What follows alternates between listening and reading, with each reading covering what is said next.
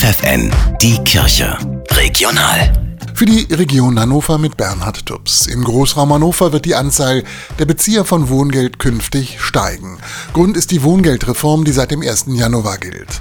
Doch es wächst nicht nur die Anzahl der Berechtigten, sondern auch die Zuschusshöhe. So erklärt es Antje Braun vom Caritasverband des Bistums Hildesheim. Es wird mehr als doppelt so hoch im Durchschnitt sein, wie es jetzt ist, abhängig von der jeweiligen Familien- und Haushaltskonstellation. Also die, die verdienen 2500 Euro netto ist ja schön, wenn Sie alleine sind. Haben Sie fünf Kinder, sieht das anders aus. Und dann sollte man möglichst schnell den Antrag auf Wohngeld bei der Wohngeldbehörde seiner Stadt oder der Gemeinde stellen.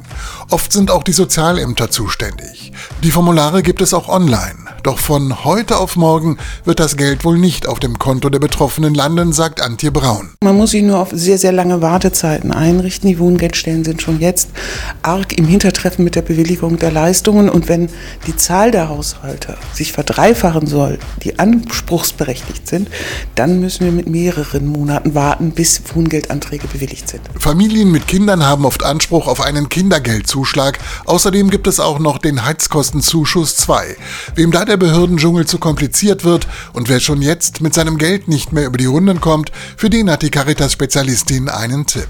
Auf jeden Fall sich Beratung suchen. Sie können sich an jede Sozialberatungsstelle der Caritas wenden, in den Ortsverbänden der Caritas hier in Niedersachsen. Dann wird man ihnen auch schnell helfen können. Das Angebot der Caritas ist kostenlos und offen für alle.